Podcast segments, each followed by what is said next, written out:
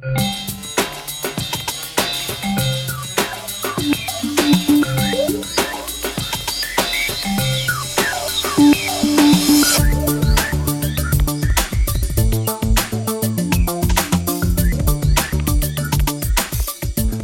bem-vindo ao Desenvolvedor do Futuro, podcast da Comics Lab, que traz diferentes pontos de vista sobre as principais tendências tecnológicas do mercado. Eu sou o Rodolfo Dalla Costa. E eu sou o Duran. No episódio de hoje, vamos discutir as melhores práticas de um dos conceitos mais populares do mercado de desenvolvimento, o SOLID.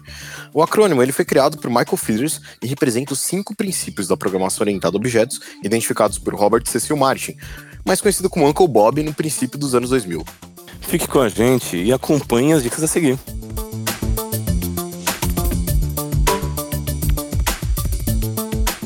Bom, como olhar para um código e dizer que ele é de qualidade?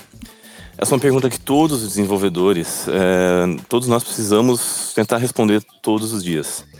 Em primeiro lugar, para que o código seja de qualidade, ele tem que estar bem modularizado e cada classe deve ter sua responsabilidade. As relações entre elas têm que estar bem definidas. E como isso é uma questão muito humana diante da questão do desenvolvimento de programas, criou-se os princípios de desenvolvimento de orientação a objetos, que são os princípios SOLID, que dão origem ao termo código sólido, né? Fruto do acrônimo SOLID. Isso, eles são princípios que ajudam o programador a escrever códigos mais limpos, separando as responsabilidades, diminuindo acoplamentos, facilitando a refatoração e estimulando o reaproveitamento do código. É, cada uma das letras representa um desses cinco princípios. Por exemplo, o S é o SRP, ou princípio de responsabilidade única. Esse princípio ele afirma que as classes devem ter uma única responsabilidade, e assim as classes tendem a ser mais reutilizáveis, escrevendo menos código e propagam menos mudanças para o resto do sistema. Continuando, a letra O é OCP, que é, no português seria princípio do aberto fechado. As classes devem ser facilmente estendidas quando precisar, por meio de herança, interface e composição.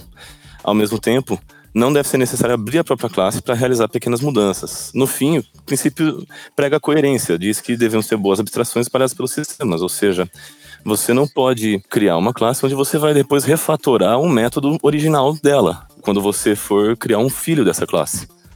É, então, e a gente também tem uma coisa que cuida um pouquinho disso de falando de herança, que é o LSP.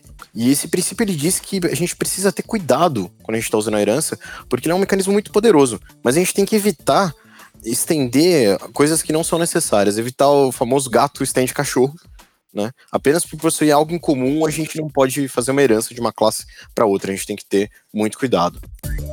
O princípio de Lisco, eu acho legal até a gente ressaltar aqui, ele é um dos princípios que o pessoal mais tem dificuldade de entender um pouco, mas ele, na verdade, ele é realmente simples, tão simples quanto parece, que é literalmente você saber diferenciar o que é uma classe mais generalizada de uma classe mais especificada.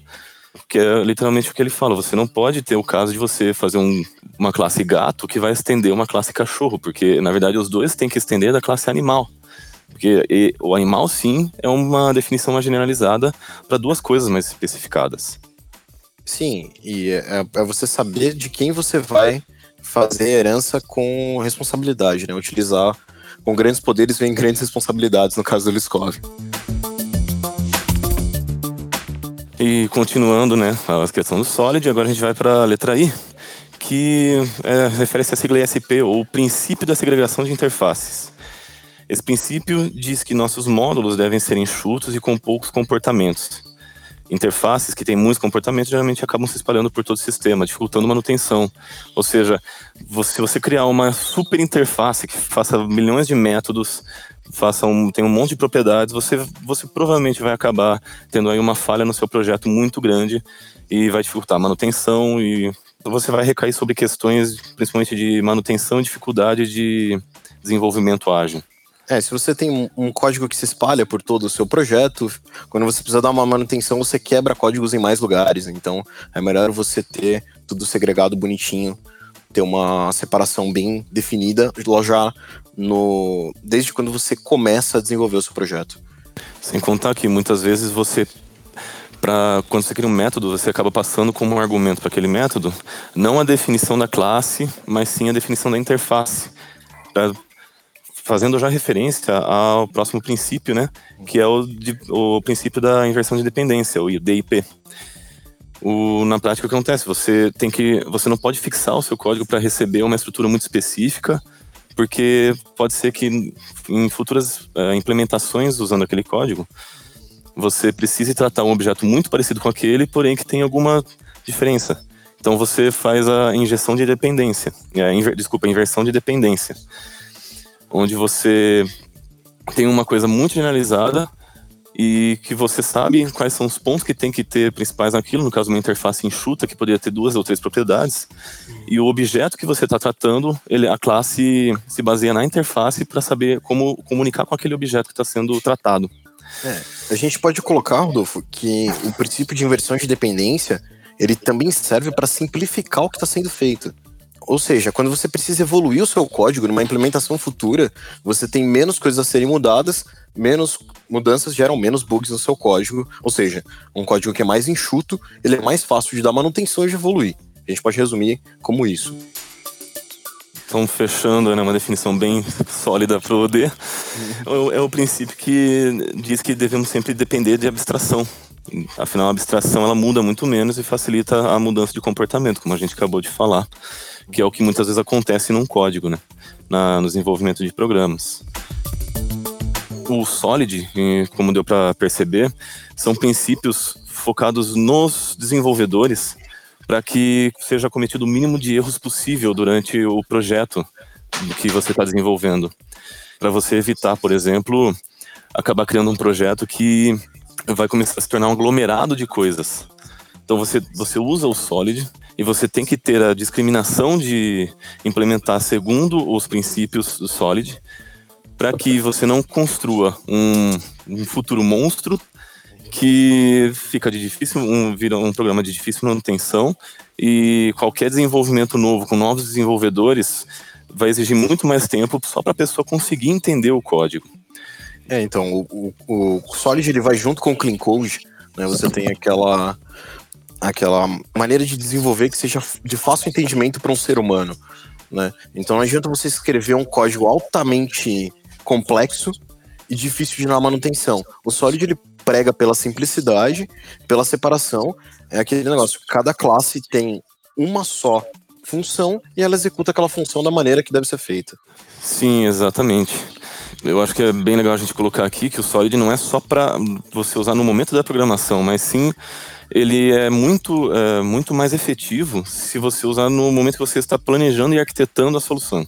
É, você tem que programa. pensar o seu projeto para que o Solid já venha dentro dele desde o começo. Você já começa o seu projeto definindo as classes, fazendo o diagrama tudo bonitinho, para que ele não saia desse escopo, para que você tenha sempre uma classe está sendo utilizada de maneira inteligente. O Solid ele preza por desenvolver de um modo inteligente. Você não apenas sair escrevendo, você escrever pouco, de maneira concisa, para que resolva aquele problema específico, até facilita na implementação, por exemplo, de testes unitários e outras coisas, porque a classe ela só faz uma coisa. Então você consegue testar de uma maneira muito mais simples e mais efetiva.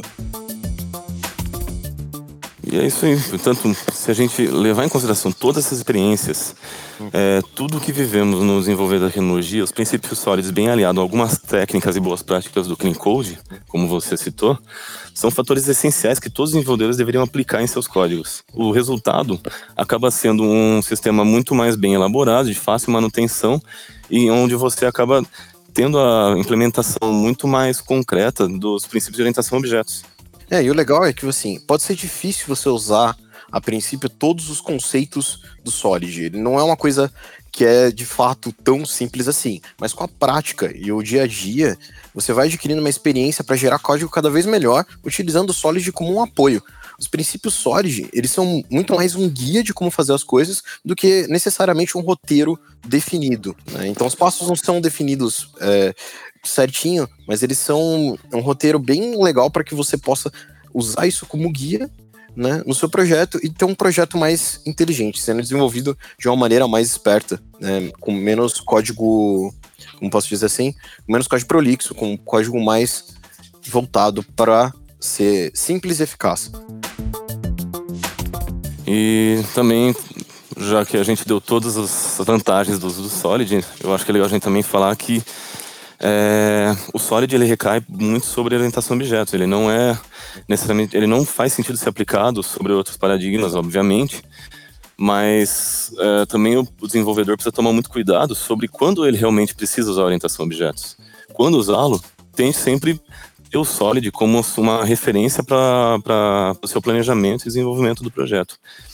Mas é, é, importante que o programador, o desenvolvedor, ele saiba quando às vezes é melhor você partir para uma, uma abstração mais simples, uma, por exemplo, uma, uma programação sequencial. Ou, afinal, a orientação a objetos ela é muito boa para resolver vários tipos de problemas, mas não, não, resol não necessariamente resolve todos.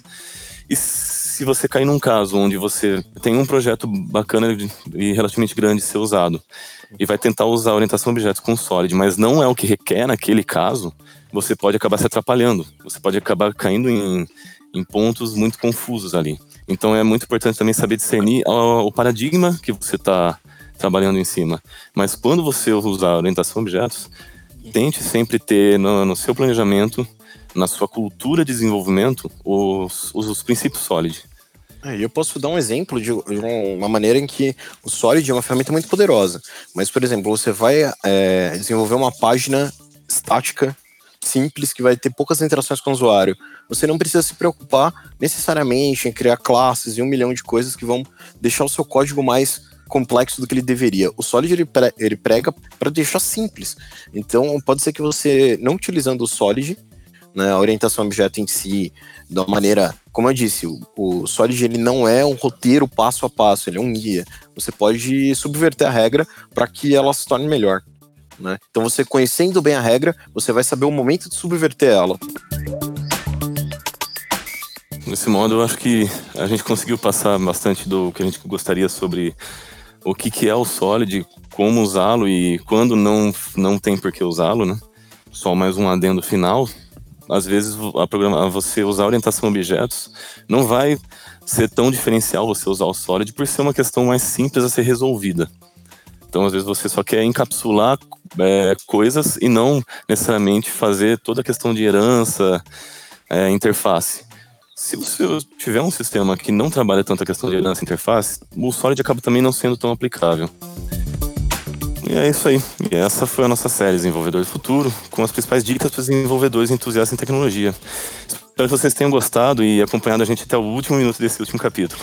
Eu gostaria de agradecer muito. E se você curtiu, como a gente curtiu gravar, tá sendo divertido fazer isso aqui, né? Mandem sugestões pra gente através das redes sociais da Bicomics Lab, pra gente trabalhar novos formatos de conteúdo. Quem sabe o, o seu tema não vira uma série inteira na nossa próxima temporada, certo? É isso aí. Já imaginou? Então não esquece, pessoal. Dá aquela curtida pra gente. E a gente fica por aqui e o seu feedback sempre é bem-vindo. Muito obrigado e até a próxima. Isso aí. Obrigado e até a próxima.